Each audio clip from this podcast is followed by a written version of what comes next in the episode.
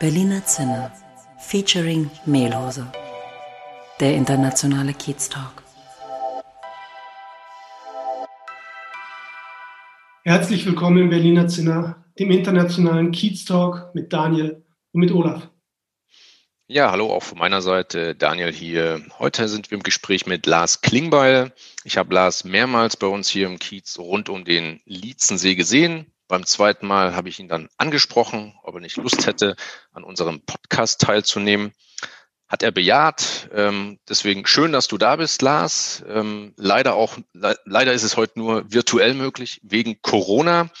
Ähm, aber stell dich doch bitte mal kurz vor. Wer bist du? Was machst du zurzeit? Genau, erstmal, ja, vielen Dank, dass ich da sein darf. Ähm, freue mich auch. Und äh, ähm, ja, was mache ich? Wer bin ich? Lars Klingbeil, 42 Jahre. Ich ähm, bin Bundestagsabgeordneter seit 2009, vertrete im Deutschen Bundestag meine Heimat, also das ist der Heidekreis und die Hälfte des Landkreises Rothenburg. Also für die Berliner muss man sich so vorstellen, alles, was so zwischen Hannover, Hamburg und Bremen liegt, äh, ganz grob gesagt. Und ähm, ich bin seit zweieinhalb Jahren Generalsekretär der SPD. Also ich äh, organisiere die Parteizentrale, bin so eins der Gesichter, die die Partei auch nach außen vertritt und ähm, bereite jetzt gerade den Bundestagswahlkampf vor. So, das sind meine Hauptaufgaben. Also ein durchaus äh, sehr politischer Mensch und freue mich wahnsinnig, dass ich mein, mein Hobby, meine Leidenschaft zum Beruf machen konnte und versuche jetzt da täglich mein Bestes zu geben. Super. Lars, vielen Dank für die Intro. Äh, äh, du hast es schon angesprochen, äh, Bundestagswahl steht an. Wir sind äh, ein internationaler Kiez-Talk, deswegen interessiert uns gerade die sehr aktuelle politische Frage, die P-Frage, Präsidentschaftsfrage in den USA. Äh, Frage hier, ähm, sehnst du dir auch einen US-Präsidenten herbei, egal wer es ist, der endlich, mit dem man endlich wieder normal kommunizieren kann? Gut, egal, egal wer es ist, äh, ist ja, also wir stehen ja von einer sehr konkreten Frage, nämlich ob Joe Biden das nächste Woche wird oder ob Donald Trump das bleibt. Und da, also ich würde, glaube ich, so ziemlich fast alles, äh, alles tun, um äh, um jeden Einzelnen, den ich drüben kenne, zu beeinflussen, damit äh, man die Stimme für Joe Biden abgibt, äh, weil ich, ich habe einfach keine Lust mehr auf Donald Trump, auf dieses äh, ist ein Rassist, ein Sexist, jemand, der das Land spaltet. Ähm, ich liebe die USA, also ich habe lange da gelebt, müsst ihr wissen. Ich habe 9-11 in Manhattan gelebt. Ich habe diese Anschläge hautnah mitbekommen. Ich habe eine ganz tiefe Bindung zu New York. Ich habe viele Freunde in den äh, Staaten. Ich habe auch in Washington eine Zeit lang gelebt, habe viele Urlaube da verbracht und es ist ein wahnsinnig tolles Land mit, mit wahnsinnig inspirierenden Menschen und, ähm, und die haben einfach was Besseres verdient als diesen Präsidenten. Mal davon abgesehen, dass dann natürlich, ich hoffe auch, dass die internationalen Beziehungen wieder ruhiger werden, wenn, also die werden nicht einfacher, aber sie werden, sie werden ruhiger und vielleicht wieder äh, umgänglicher und es wird respektvoller und es wird anständiger wieder, wenn Joe Biden Präsident ist. Und ich bin ganz optimistisch, muss ich sagen, dass das auch nächste Woche klappen kann. Wenn ich jetzt sehe, wie viele Menschen schon gewählt haben, wenn ich sehe, wie, ähm, ja, wie viele Republikaner selbst jetzt von äh, Donald Trump auch Abstand nehmen, dann passiert da gerade ein bisschen was und ich, ich hoffe einfach, dass das klappt. Also in der letzten Wahlnacht, weiß ich noch, bin ich ins Bett gegangen und dachte, wird schon klappen. Und äh, dann war das Grauen nächsten Morgen groß. Und ich glaube, diesmal bleibe ich einfach wach, äh, bis sicher ist, dass äh, Joe Biden wirklich Präsident wird. Ja. Ähm, du hast gerade ein anderes großes, beeinflussendes Ereignis angesprochen. Du warst in New York am 11. September 2001. Äh, ich glaube, du warst da ähm, Praktikant bei der ARD. Ähm, wie hat dich denn dieses Erlebnis damals geprägt, jetzt in Bezug auf dein Leben, auf deine Karriere? Kannst du da Einblicke geben? Also ich war damals Praktikant bei der Friedrich-Ebert-Stiftung, aber das Büro der Ebert-Stiftung war nach den Anschlägen zu und mein Mitbewohner war Praktikant bei der ARD und der hat mich dann einfach zehn Tage mitgeschleppt zur ARD und dann war ich da, dann war ich da äh, und äh, habe da äh, ja so Videobänder zum Ground Zero, also äh, vom Ground Zero geholt und habe dann auch mitgeholfen in Recherchen. Also insofern war ich beides, ne? aber eigentlich war ich wegen der Ebert-Stiftung da und naja, wie hat es mich verändert? Also ich, es war eh so mein erster größer richtiger Auslandsaufenthalt und ich meine, ich bin so der, der kleine Junge vom Dorf. Also ich bin jetzt nicht körperlich klein, aber so, ich meine, du bist dann da in New York und ähm, und was ich halt damals verblüffend fand und was mich schon geprägt hat, war, war, ähm, dass in New York selbst die Leute überhaupt nicht auf Aggression oder Krieg oder sonst was aus waren, sondern es war eher, man hat sich damit beschäftigt, man hat sich getroffen an so Plätzen am Union Square, man hat miteinander geredet, wildfremde Leute sind ins Gespräch gekommen, man hat zusammen Musik gemacht. Also es hatte sehr viel miteinander. Ne? Es ist, das war aber nicht das USA-Bild, was transportiert wurde. Und ähm, das hat mich schon geprägt, dass ich danach einfach immer begriffen habe, es reicht vielleicht nicht einfach nur einfach nur zu gucken, was schreiben die Zeitungen oder was ist irgendwie der Tagesschaubeitrag, sondern du musst auch die anderen Länder kennenlernen, du musst sie auch spüren, du musst, musst mitkriegen, was da ist. Ne? Ich habe eine große Affinität zum Thema China oder ich war viel in Russland auch und ich muss sagen, das Bild, was sowohl über die USA als auch über China als auch über Russland hier in Deutschland immer so wiedergegeben wird, das entspricht nicht dem, was ich vor Ort erlebt habe. Und das hat mich ziemlich geprägt. Also ich würde mich auch immer als jemand bezeichnen, der sehr international ist, der sehr viel auch gerne unterwegs sein möchte. Ich möchte gerne in anderen Ländern sein. Ich möchte mich gerne mit anderen Denkweisen auseinandersetzen. Das fehlt übrigens wahnsinnig in dieser Corona-Zeit. Also ich, ich fühle mich zwischendurch wahnsinnig eingeschränkt, auch in dem, was ich tun kann. Ich verstehe jeden, verstehe jede dieser Einschränkungen, aber trotzdem muss man sie ja nicht gut finden. Und äh, das hat mein, mein Denken geprägt. Also ich bin jemand, der ziemlich offen durch die Welt rennt und da ganz viel auch für sich draus zieht und sehr viel profitiert auch von Erfahrungen, die er in der Welt sammelt. Und ich habe angefangen, das muss ich auch sagen, ich habe angefangen, mein eigenes Land, also Deutschland, viel stärker zu schätzen und viel, also ich habe ich hab wahnsinnig viel Respekt vor dem, was wir hier in Deutschland alles schaffen und was wir hinbekommen. Und das hat auch damit zu tun, dass ich im Ausland einfach gesehen habe, wie Dinge anders laufen können. Ganz kurz noch, ähm, Lars, du hattest gerade China und Russland angesprochen und wie die Wahrnehmung hier in Deutschland ist. Wie ist denn die Wahrnehmung? Wie, wie, also ist die positiv, aber sollte anders sein, reflektierter sein oder ist die negativ und man sollte da anders drauf schauen? Wie, wie, wie ist deine Sichtweise hier? Na, also das, dauert jetzt echt lang. Also deswegen versuche ich das sehr verkürzt zu machen. Aber ich ja. bitte einfach auch alle, die das hören, jetzt irgendwie, also man muss aufpassen, weil gerade solche Aussagen natürlich immer sehr pauschalisiert werden können. Also mhm. ich finde erstmal, gerade China ist ein, ist ein wahnsinnig spannendes Land. Ich war jetzt sieben, acht Mal da, ähm, häufig auch politisch, also eigentlich nie privat, sondern immer politisch. Und, ähm, und China hat wahnsinnig problematische Seiten. Ne? Also alles, was mit, mit Datenausspähung zu tun hat, was mit Unterdrückung von Menschenrechten zu tun hat, was natürlich auch mit meinem Verständnis von Meinungsfreiheit, von Demokratie zu tun hat. Das ist ähm, also das sind alles nicht meine Werte. Mhm. Ähm, aber ich, ich habe einfach ein so ein Beispiel, eine Anekdote, an der ich das, also Anekdote ist ja immer lustig, aber es ist nichts Lustiges, aber ein Beispiel, an dem ich das mal erzählen kann, ist, als ich mit 2010 war ich mit Angela Merkel mal auf einer, auf einer China-Delegation. Ähm, also die nimmt immer Vertreterin der unterschiedlichen Parteien mit und ich war für die ja. SPD-Fraktion mit. Und dann haben wir drei Tage ein echt spannendes Programm gemacht. Es ähm, ging ganz viel um politische Gespräche, es ging um wirtschaftliche Entwicklung auch, es ging um regionale Entwicklungen. Und ich habe einfach Merkel, mh, vor der ich großen Respekt habe, obwohl sie eine andere Partei repräsentiert, erlebt, dass sie sehr oft das Thema Menschenrechte angesprochen hat. Also das hat sie in den höchsten politischen Gremien, hat sie das angesprochen und hat da auch die Konfrontation gesucht. Und es gab aber auch einfach andere Themen, über die man geredet hat. Das gehört zu so einer Delegation dazu. So am Ende ist sie aber kritisiert worden in der, in der deutschen Öffentlichkeit dafür, dass sie das Thema Menschenrechte nicht noch stärker thematisiert hat. So und, mhm. und das ist was, wo, wo ich immer glaub, also sage, Leute, sie, sie, also ich kann nun echt belegen, sie hat es getan, aber ob da so dann das aufgenommen wird und wie die Chinesen damit umgehen, ist ein anderes Thema. Ähm, aber sie hat auch andere Fragen angesprochen. Und wenn wir über künstliche Intelligenz reden, wenn wir über Datenpolitik reden, wenn wir über Startups reden, wenn wir über E-Commerce reden, dann ist China einfach ein total guter Player und wir müssen uns angucken, was da passiert. Und jetzt erstmal auch egal, ob wir das falsch oder richtig finden, man muss sich damit auseinandersetzen.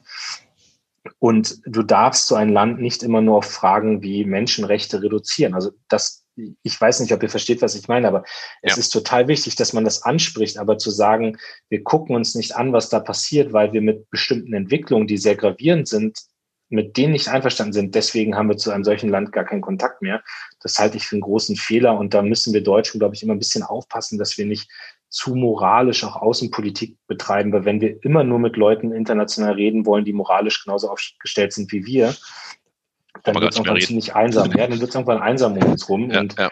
Ähm, und, und weißt du, so auf der anderen Seite, ich bin Digitalpolitiker gewesen über lange, lange Jahre. Man muss einfach zur Kenntnis nehmen, was da passiert. Und, ähm, und, und mir ist es immer lieber, dass wir diese Entwicklung auch sehen. So, das meine ich mit dem China-Bild. Und ähm, ähm, ja, und, und bei Russland ist es auch so, dass dieses Land eigentlich immer nur auf Putin reduziert wird und ja. das finde ich auch falsch.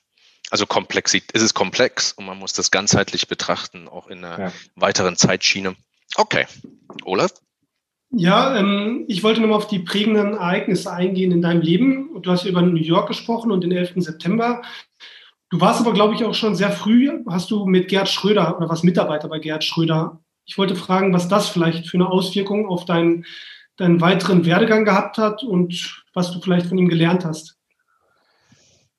Genau, also Gerd Schröder ist ein enger Wegbegleiter von mir. Ich habe ähm, hab Anfang der 2000er Jahre wurde ich gefragt, ob ich in seinem Bundestagsbüro arbeiten will und zugegebenermaßen, das klingt in der Vita immer wahnsinnig spannend, wenn man sagt, man hat für den Bundeskanzler gearbeitet, aber faktisch zu tun hatte ich ja mit ihm nichts. Ich meine, der war der war halt Bundeskanzler und Bundestagsabgeordneter. Ich habe in seinem Abgeordnetenbüro in Hannover gesessen ähm, und ähm, habe klar immer wieder mit ihm auch zu tun gehabt. Aber ich, wir haben jetzt nicht morgens telefoniert und besprochen, wie wir jetzt die aktuelle Lage bewerten oder sowas. Ja, das war so nah war ich nicht dran. Aber wir haben ähm, jetzt mittlerweile wirklich einen sehr engen Draht. Also er war auf meiner er war Gast auf meiner Hochzeit, ich war Gast auf seiner letzten Hochzeit. Wir telefonieren regelmäßig. Also wir haben jetzt heute ist ja Montag, es gibt jetzt leider ein sehr, sehr trauriges Ereignis in meiner Partei mit dem, mit dem Tod von Thomas Oppermann. Auch darüber haben wir jetzt ähm, geschrieben gestern. Ich habe ihn informiert darüber, dass Thomas Oppermann gestorben ist. Und er gehört für mich einfach zu den Leuten, die ich immer wieder auch als Ratgeber und als jemand habe, der, ähm, den ich enge einbeziehe in Entscheidungen, die ich treffe. Und ich bin sehr dankbar für diesen Kontakt. Ähm, und wenn du fragst, sozusagen, wo hat er mich beeinflusst, dann, dann gibt es so zwei, drei Punkte, die ich, die ich wirklich an Gerhard Schröder schätze. Das eine ist diese, also diese komplette Leidenschaft für das, was man tut, ähm, dieses, auch dieses robust Entscheidung treffen, dazu stehen, das durchhalten. Also ich meine, Gerhard Schröder hat mit der Agenda 2010 und mit, mit dem Nein zum Irakkrieg zwei große Entscheidungen in diesem Land getroffen, die das Land ja geprägt haben, also über, ja. über Jahrzehnte prägen. Und das durchzuhalten, ähm, das, das klingt vielleicht erstmal sehr banal, aber das ist großer Leadership. Und, und das Zweite ist, dass ich ähm, so eine Begegnung mit Gerd Schröder mh, hm, hatte, als ich noch ganz jung war. Da war ich in der elften Klasse und war, war Schülerpraktikant im Landtag. Aber da war er bei uns am Heidekreis und es, es, kam so ein Rentner auf ihn zu, der sich beschwert hat über den kaputten Radweg. Und dann hat Gerd Schröder damals als Ministerpräsident so seinen Referenten rangepfiffen und gesagt, hier müssen wir uns kümmern, das muss gemacht werden. Und ich habe dann nachgefragt und das wurde in ganz kurzer Zeit wurde das erledigt. Und das, das steht für mich so für so einen Wert von Verlässlichkeit. Also, weißt du, du kannst als Politiker immer tolle Reden halten, du kannst als CEO tolle Reden halten, du kannst irgendwie als in jeder Position kann man irgendwie tolle Worte finden und Sachen beschreiben, die man verändern will. Aber dass du es dann auch wirklich machst und dahinterher bist und dich kümmerst, das ist sowas, was mich sehr geprägt hat. Und am Ende merke ich, dass du ähm, als Politiker auch genau daran gemessen wirst, ob du verlässlich bist. Und das, dieses Erlebnis hat sich bei mir ziemlich eingebrannt und da hat Gerd Schröder mir schon was mit auf den Weg gegeben, nämlich dieses verbindlich sein, verlässlich sein. Und äh, ja, das sind so, sind so zwei Sachen, die mir spontan einfallen, wo ich sage, ja. das sind Lessons learned aus der Beziehung zu Gerd Schröder. Ja, du beschreibst den Gerhard Schröder auch ähm, als einen, der nah am Volk ist. Ja, jetzt ein kleiner, kleiner Schwenk, äh, Social Media, ähm, mhm. LinkedIn. Der Gerhard Schröder ist ja seit, keine Ahnung, fünf, sechs Monaten sehr aktiv auf LinkedIn unterwegs. Äh, ich folge ihm da auch. Ähm, gibst du ihm Tipps, so als Digitalexperte? nee, die braucht er nicht. Die braucht er nicht. Also er hat mir, ähm, äh, die, also er hat mir das erzählt, dass er darauf geht. Wir haben auch schon ein paar Mal jetzt über seinen Podcast, er ist ja auch Podcaster, haben wir auch schon ein paar Mal drüber geredet. Ihm macht das auch Spaß. Also man merkt ja auch, dass selbst Instagram ihm sehr viel Spaß macht, auch wenn es der Kanal seiner Frau ist. Und ich finde das, also ich finde das gut. Also ich finde auch gut, dass man da eine Plattform findet, dass man da politische mitteilt. Und ich finde total spannend, was bei Instagram gerade passiert. Also ich, wenn ich mir auch angucke, so äh, Macron oder äh, ich glaube Trudeau, also der, der kanadische Premierminister, die sind da alle wahnsinnig aktiv. Ähm, es ist in der deutschen Politik noch gar nicht so angekommen. Also da ist Gerd Schröder so ein bisschen ähm, auch äh, Frontrunner quasi an, an, dieser, an dieser Stelle. Und also, aber Tipps braucht er dann nicht, der hat dann ein ganz gutes Team um sich rum. Alles klar. Ähm, ich wollte nochmal auf deine, die, also den Karrierewunsch Politiker äh, zurückkommen. Du hast ja gesagt, das war eigentlich schon immer dein Traum. Ich, ich, ich frage mich, wie ist der Wunsch bei dir entstanden, Politiker zu werden? Wusstest du immer schon, das will ich werden oder hat sich das entwickelt mit der Zeit?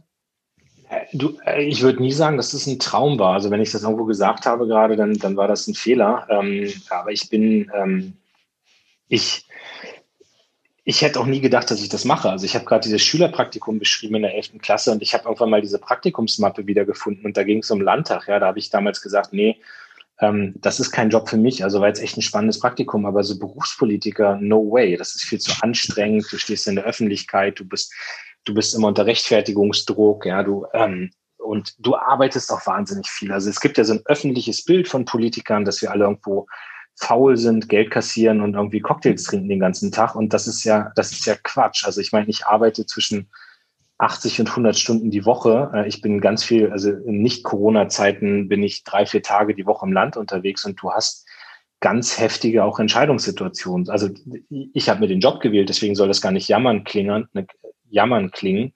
Aber es ist nicht unbedingt der einfachste Job. So und ähm, also ich wollte das nicht unbedingt machen auch dieses so vor Leuten reden, öffentlich reden halten. Also ich war in der Schule immer eher so eher schüchtern und war, war jetzt, also ich hatte immer schlechte mündliche Noten. Ich war in den schriftlichen Sachen immer ganz gut.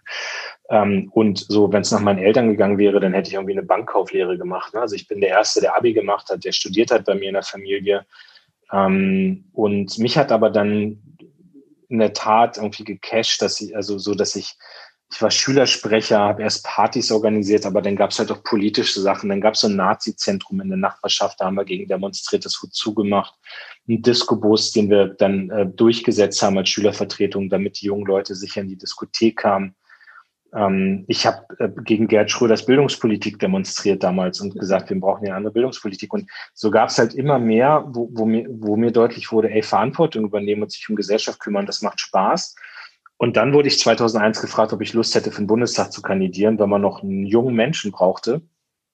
Und das hat dazu geführt, dass ich dann 2005 nachgerückt bin und dann habe ich gemerkt, okay, irgendwie macht mir das Spaß und ich, also ich, ich merke so, dass das passt und das, das will ich auch machen. Und ähm, aber es ist nicht so, dass ich irgendwie, also ich habe gerade die Markus Söder Biografie gelesen, äh, uns ja ein bisschen auf den Bundestagswahlkampf vorbereiten, man muss ja so ja. Know Your Enemy. ähm, und der hat irgendwie mit 16 so ein Franzoser Strauß Poster über sein Bett hängen oder sowas. Ja, also da bei, bei mir hing irgendwie ein Rage Against the Machine und ein Mehmet Scholl Poster über dem Bett. Äh, aber ich hatte sicherlich kein, kein Bild von irgendwie äh, Rudolf Scharping oder Gerhard Schröder über meinem Bett hängen.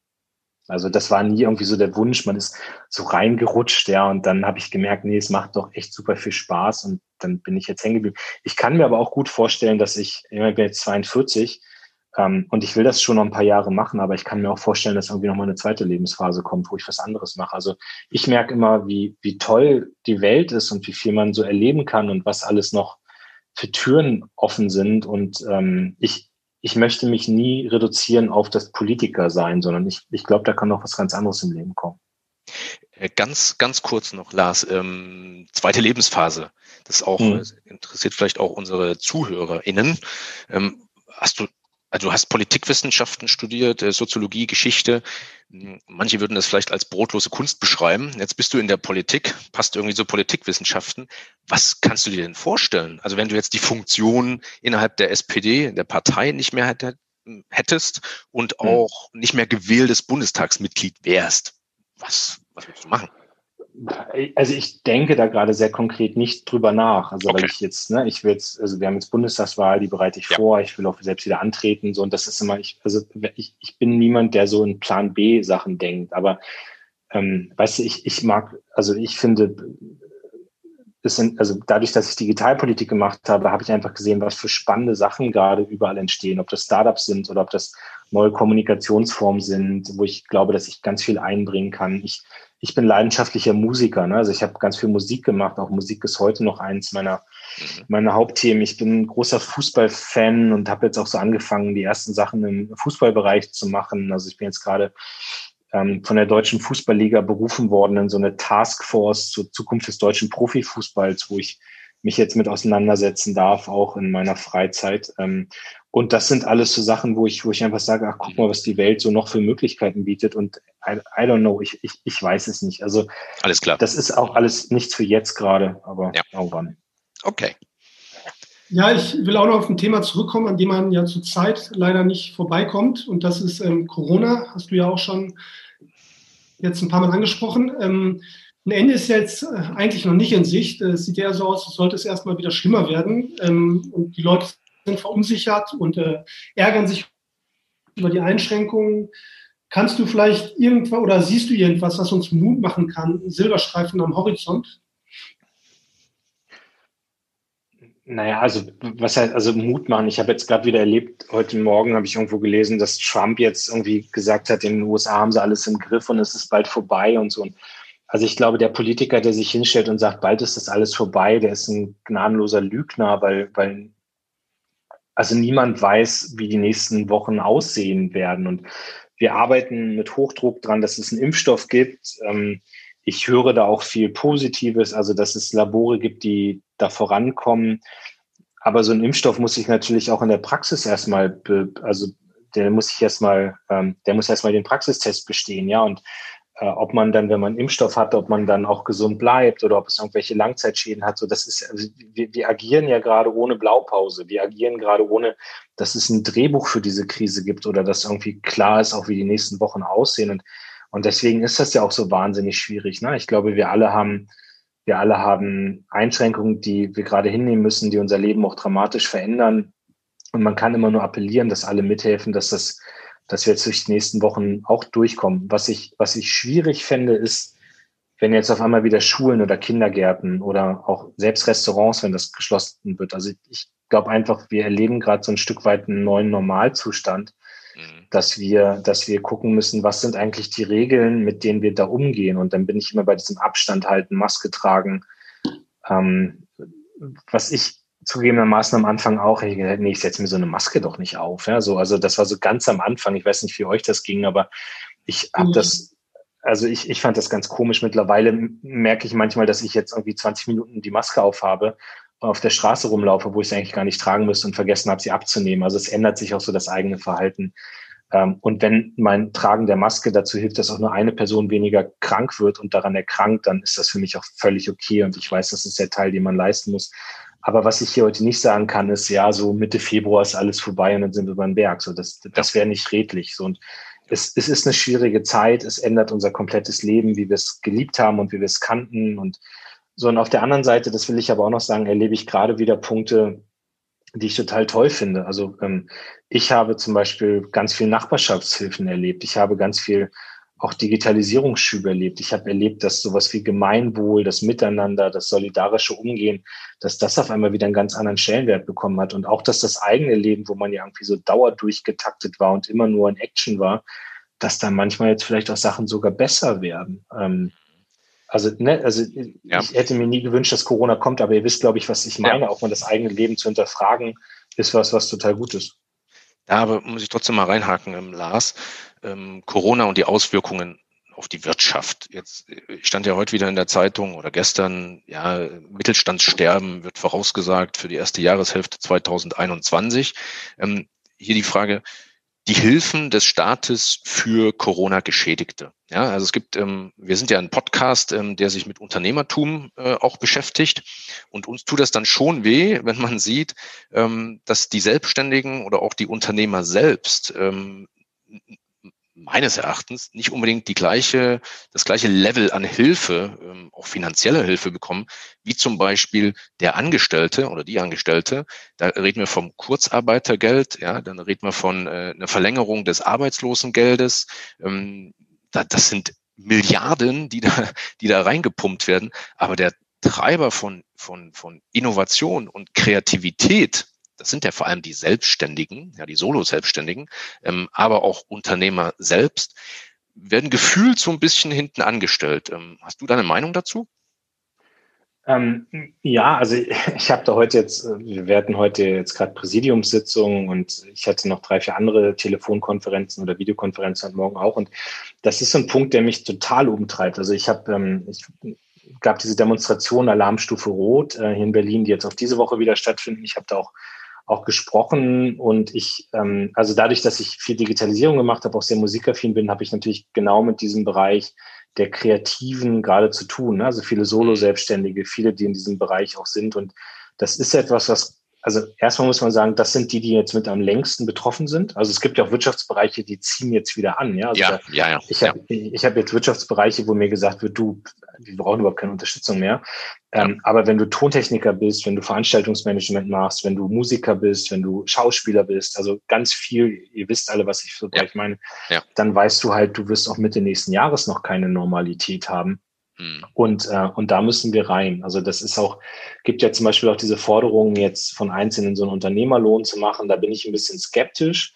Ja. Ähm, aber ich finde zum Beispiel stärker in die Betriebskosten reinzugehen und sich zu gucken, wie kann man da was machen oder sowas. Das ist was, wo wir gerade sehr konkret mit dem Finanzministerium, mit dem Wirtschaftsministerium, wo wir auch in der Regierung drüber reden, weil wir alle wissen, es reicht nicht, was wir da bisher gemacht haben und da muss noch was kommen. So, aber es muss jetzt, also am Anfang waren das ja so Corona-Hilfen, die so sag ich mal, sehr mit der Gießkanne waren, weil du ja. irgendwie allen helfen musstest und jetzt muss man sehr gezielt gucken, wie hilft man welcher Branche im Detail. Aber Wo, es muss auf jeden Fall noch was kommen. Ja, wobei die dann teilweise im, im Nachhinein wieder ähm, ja, äh, als nicht rechtmäßig dargestellt wurden, weil irgendwelche Bedingungen nicht erfüllt wurden. Und das bringt natürlich so einen Selbstständigen, der das als Strohhalm gesehen hat, ja, diese 5000 Euro oder plus 9000 mhm. Euro, ähm, bringt er so ein bisschen in der Lebensplanung durcheinander. Ja, aber okay.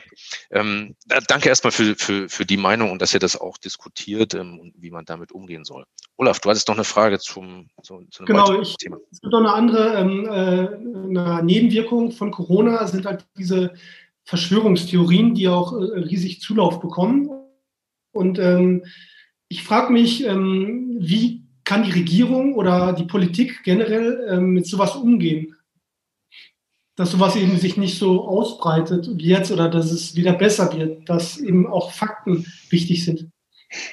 Also ähm, es ist, du kannst es nicht verhindern und du kannst auch nicht den Kampf irgendwie jetzt dafür jeden zu überzeugen. Ich, also ganz ehrlich, es gab schon immer solche Leute und das ist natürlich es ist nichts, was man wegkriegt. Was man, was man tun muss, sind in meinen Augen zwei, drei andere Sachen. Also ich merke, dass ich als Bundestagsabgeordneter oder für meine Region, ich habe noch nie so viele Mails und, und Anrufe und so Kontaktaufnahmen gekriegt, also auch von Unternehmern, von Bürgern, von Selbstständigen haben wir gerade drüber geredet, ganz viele. Ähm, und da ist ganz viel Aufklärung, die ich betreibe. Ne? Also Vermittlung von Hilfsprogrammen, auch Sachen aufnehmen, zuhören.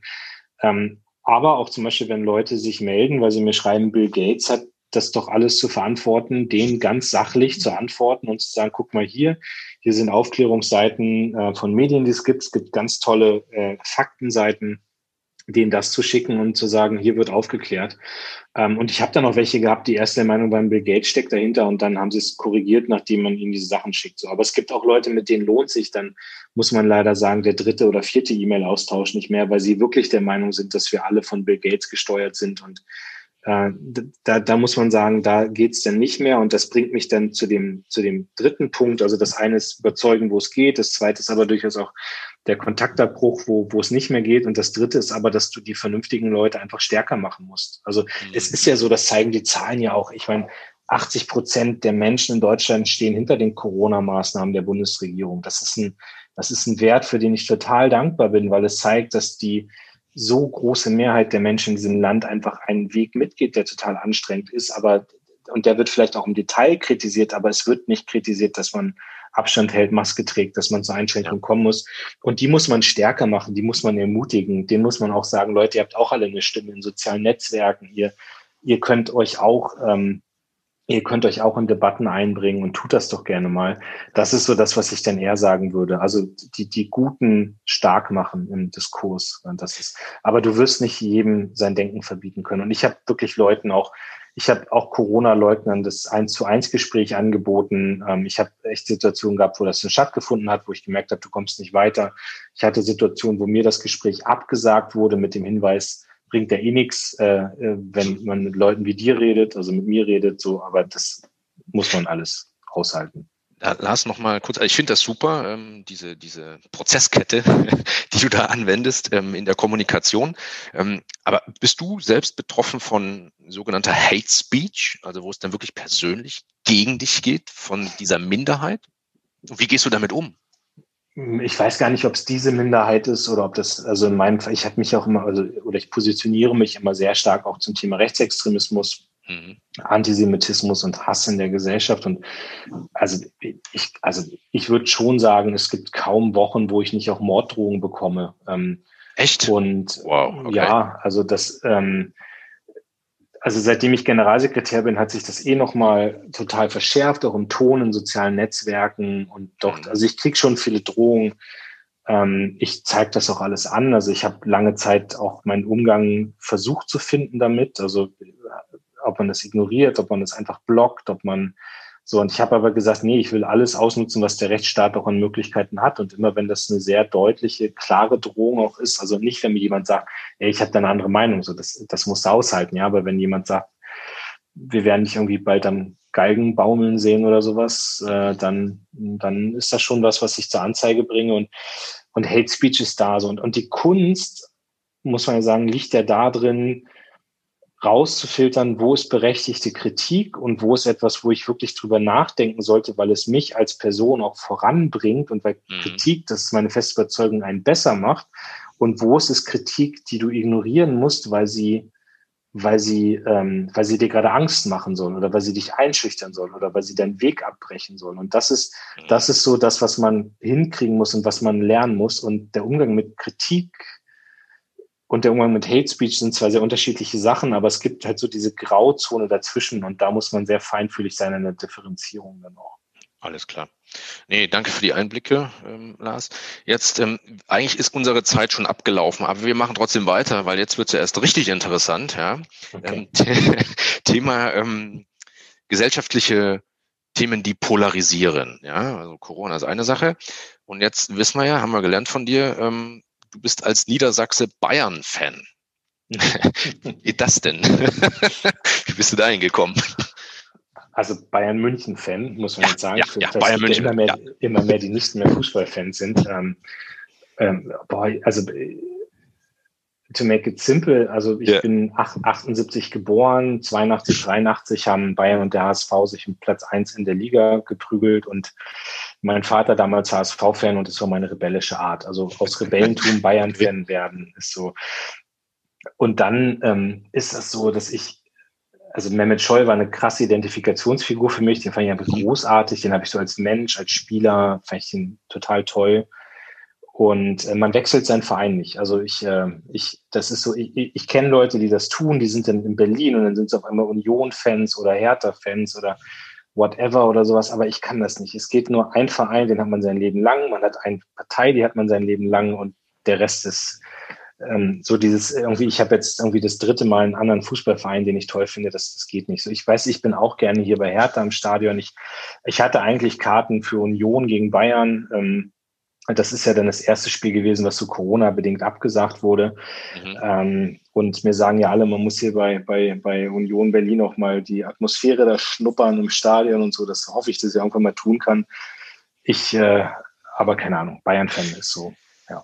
Ähm, also nach deinen Ausführungen sehe ich schwarz. Äh, für meinen Sohn. Der ist ja Berliner hier, aber ist auch ein Bayern-München-Fan. Ähm, wahrscheinlich aus, aus Rebellionsgründen. Gut, okay. Wo, wo, wobei, also ich meine, also dass Bayern und Hertha sich um Platz 1 prügeln, hat es, glaube ich, noch nicht gegeben. Ne? Aber wird ja. vielleicht alles anders dann. Ja, es geht ums Prinzip, ne? genau. Okay. Olaf. Ja, ähm, ich bin ja, also bei mir war es ähnlich. Ich kenne auch noch diese 82, 83 Entscheidungen, für, wo Hamburg gewonnen hat und ein HSV-Fan geworden. Ähm, aber ähm, ich wollte mal noch mal zu den Bayern sagen, als Nicht-Bayern-Fan, mich stört immer dieses, diese Maßlosigkeit. Jetzt haben sie seit den letzten, was weiß ich, sieben, acht Jahren alles gewonnen und das wollen sie auch weiter so tun. Also andere Vereine wären auch mal mit einem Titel zufrieden oder mit einem Platz im internationalen Wettbewerb, aber auch du hast uns ja geschrieben, du denkst jetzt schon an das nächste Triple im nächsten Jahr wieder. Also es ist so eine gewisse Titelgier bei Bayern München und eben auch bei den Fans. Ist das ähm, vielleicht aber auch eine große Stärke von Bayern und auch etwas, was dich an dem, an dem Verein fasziniert? Na, ich, also ich meine, ich, also ich sag mal so, also ihr, ihr macht ja auch sehr viel zum Thema Wirtschaft und wenn man einfach mal, mal sich das ganz nüchtern anguckt, dann die hohe Kunst ist ja oben zu sein und oben zu bleiben.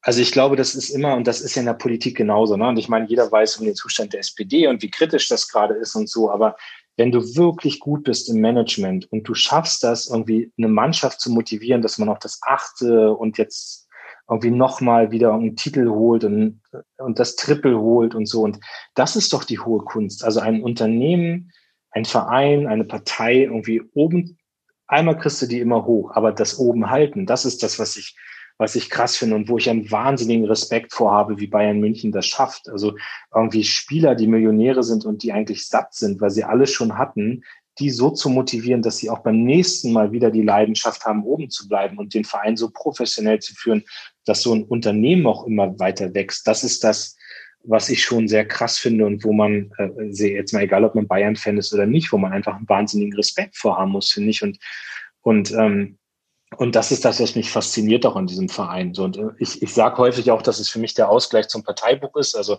da ich eine Partei habe, die mir häufig Kopfschmerzen bereitet und wo ich ganz viel immer leiden muss und auch so die eine oder andere Niederlage wegstecken muss, brauche ich wenigstens einen Fußballverein, der mich mal jubeln lässt.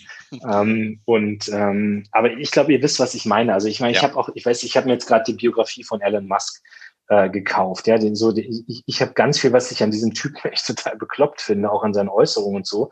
Aber trotzdem muss man ja sagen, der versucht gerade da diverse Unternehmen auf einem ganz hohen Level zu etablieren und der lässt ja nicht nach, mit seiner Leidenschaft irgendwie oben zu bleiben. Und das finde ich schon krass, was solche Leute bewegt, wie die denken, wie die von den Strukturen her sind und und ganz, also ich glaube, das ist am Ende das oben bleiben ist schwieriger als das einmal nach oben kommen.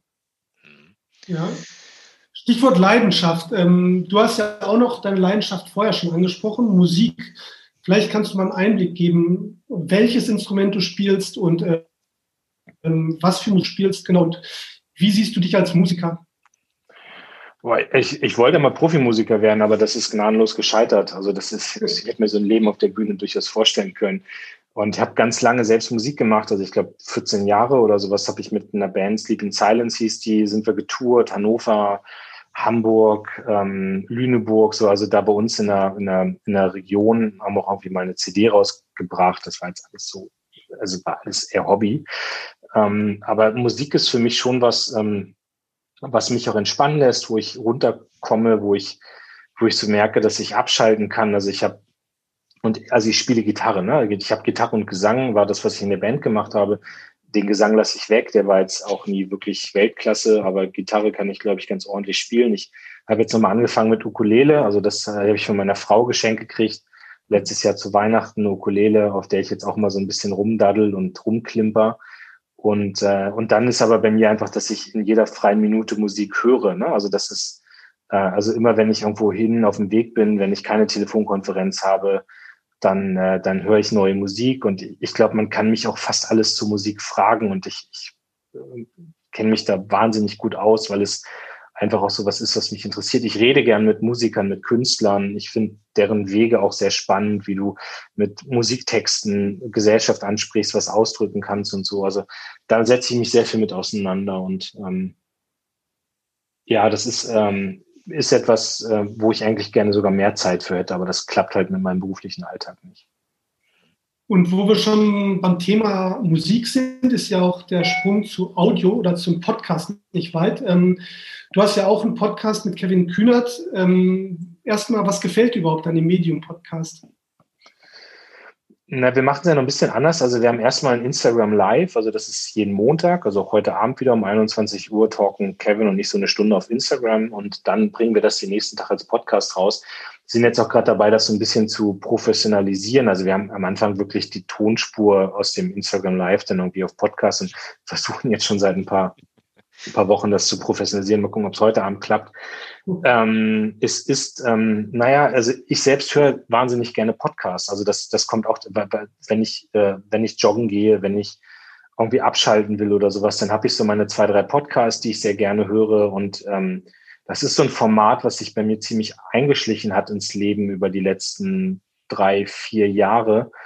Und ich merke, dass es als Politiker auch so ist, dass du ähm, dass du damit jetzt neue Zielgruppen auch erschließen kannst. Also das, weil ich meine, ich kann Zeitung machen, ich kann Fernsehen machen, ich kann Social Media machen, aber über Podcasts erreiche ich nochmal andere Leute und das ist ja auch schön. Wir kriegen wahnsinnig viel Feedback auch für das, äh, für das Format, also Instagram Live und Podcast und das ist äh, macht Spaß dann auch. Also das ist so, und so ist die Idee gekommen. Ich mache sehr viel mit Kevin zusammen. Also wir mögen uns sehr, wir sind befreundet, wir haben manchmal unterschiedliche politische Ansichten, aber genau das tragen wir dann auch in diesen Podcast rein. Und, ähm, und ich merke, dass Kevin und ich einfach auch sehr gut funktionieren in der Ansprache von, von Menschen, die sich für Politik interessieren, jetzt aber nicht unbedingt so stramme SPDler sind. Also die sagen einfach, wollen mal gucken und wollen ein bisschen kennenlernen. Und ja, das ist der Grund, warum wir das machen und warum es mir auch sehr viel Spaß macht und ich auch gesagt habe, ich will das gerne weitermachen, intensivieren. Also die Strategie ist wirklich, ähm, wenn möglich, äh, Neuwähler ähm, Gewinnung also, oder Erschließen eines, eines anderen Wählerfeldes. Hm, klingt cool. Bei uns ist das halt wirklich das Thema, ähm, ja, junge Leute oder überhaupt äh, Leute jeden Alters, ähm, die Fragen zum Thema Karriere haben oder Unternehmertum. Mhm. Ähm, für uns im Podcast ist auch ein zentrales Thema Berlin. Ähm, du bist ja Wahlberliner, ja, kommst ja eigentlich aus dem schönen äh, ja, Niedersachsen. Munster. Munster. Genau. Munster. ähm, wie hat dich Berlin geprägt? Also ich, du bist als Abgeordneter, lebst du ja die Hälfte der Zeit in Berlin und die Hälfte der Zeit im Wahlkreis. Bei mir ist das Munster, also ich weiß nicht, wer das kennt, größte Heerestadt. Heidepark Soltau ist, glaube ich, für viele mal ein Begriff. Ja. Also ich wohne so vom Heidepark weg. Genau, hab da auch, also ich lebe, ich würde auch immer sagen, das ist meine Heimat und ich bin da auch nach wie vor sehr regelmäßig, sehr viel. Aber natürlich bist du als Bundestagsabgeordneter, als Generalsekretär, bist du dann vor allem in Berlin und ähm, ich, hm, also ich muss schon zugeben, dass ich mit Berlin immer so ein bisschen auch fremdel, weil ich, ich bin einfach Dorfkind, ja, und ich, und ich, ich mag einfach bei mir zu Hause zu sein und du gehst aus der Tür und bist direkt im Wald und du gehst irgendwie abends, alles vor Corona, aber du gehst einkaufen, du kennst die Leute, du, ich, weißt, da kennt jeder jeden und da achtet man auf sich, da ist man nicht anonym und das ist in einer Stadt wie Berlin natürlich ein bisschen anders. Ich, ich habe jetzt gerade in dieser Corona-Zeit den Berliner Kiez auch ein bisschen, also in dem ich lebe, so ein bisschen stärker kennengelernt. Das war für mich auch schön, einfach mal ein paar Sachen hier stärker zu erleben. Ähm, aber ich, ich, ich brauche einfach immer noch mit Berlin zum Warmwerden, so, ne? Also das ist so, das merke ich schon, weil ich diese Zeit gar nicht habe. Ne? Also ich, ich, es ist nicht so, dass ich jetzt irgendwie sage, ich gehe mal jeden Sonntag hier auf den Flohmarkt oder ich gehe jeden Samstag irgendwie hier auf ein Konzert oder sowas. Aber ich, was Berlin natürlich wahnsinnig ausmacht, ist diese Kreativität, diese Schnelligkeit, die da ist. Also das mag ich halt schon. Du triffst sehr spannende Leute. Du hast ja auch Möglichkeiten, viele Leute zu treffen. Ähm, das ist schon was, was bei mir Berlin ausmacht. Also dieses Großstadt-Flair-Ding, das, das mag ich sehr. Aber ich freue mich halt auch immer wieder, wenn ich mal in den Zug steige und dann bei mir aufs Ländle fahre. Äh, Stichwort Ländler, ja, du kommst aus Münster. Also was das Bild, was nee, ich Munster, mir, Munster, Munster, Munster. Einer der häufigsten Sätze in meinem Leben, nicht Münster, sondern Munster. Gut, dann haben wir das jetzt auch nochmal klargestellt. Aber das Bild, was sich mir da im, im Kopf eröffnet, ist äh, Wiese und Tiere. Ja. Ähm, mhm. Kennst du den Ziegenhof hier im Dankelmann-Kiez? Ähm, ich, ich, also das ist irgendwo auf dem Hinterhof, ne? Ja, das ist ein Hinterhof. Da ist ein genau, das hat, da, da bin ich äh, letzte Woche mit meiner Frau sind wir da lang gejoggt und da sagte sie, hier müssen irgendwo die Ziegen sein. Also wir sind, ja. wir sind Richtung, wir sind Richtung Schlosspark gejoggt. Ja, genau. Und da, da, genau. da war das dann irgendwo auf dem, auf dem Weg. Ähm, ich war da aber noch nie. Ach. Ähm, mhm. genau dann wird's Zeit. Also wenn wir uns dann irgendwann mal wieder persönlich treffen dürfen, ja, nach Corona. Dann bei den Ziegen. Ja. Dann bei den Ziegen. und das bringt mich auch zur äh, letzten Frage. Hm, also Ziegen und äh, Spielplatz und so. Ähm, hast du Kinder? Gibt's einen Kinderwunsch? Ganz offene Frage. Nee, also du, wir haben keine Kinder. Wir haben äh, letztes Jahr geheiratet, habe ich ja vorhin erzählt. Und das war ja. jetzt erstmal ein sehr schöner Schritt für uns. Und wir sind sehr froh, dass wir das dass wir das äh, letztes Jahr gemacht haben ähm, ja. und äh, mussten unsere Flitterwochen zweimal verschieben. Einmal, weil okay. ja. einmal direkt nach der Hochzeit, weil äh, der Parteivorsitz der SPD sich neu entschieden hat und dann wollten wir jetzt eigentlich im März in die Flitterwochen, dann kam Corona und äh, das war jetzt erstmal so äh, das erste schöne Ereignis und über den Rest werden wir dann äh, mal gucken, was das Leben so bringt, um das mal mal äh, diplomatisch zu formulieren. Ich glaube, das ist ein super Schlusssatz. Gucken, was das Leben so bringt und immer positiv bleiben. Ähm, ja, Lars Klingbeil, vielen Dank für deine Zeit heute mit uns im Kiez Talk. Ähm, und ich Sehr hoffe, gerne. wir sehen uns bald wieder. Ich Danke. hoffe auch. Euch alles Gute und auf bald.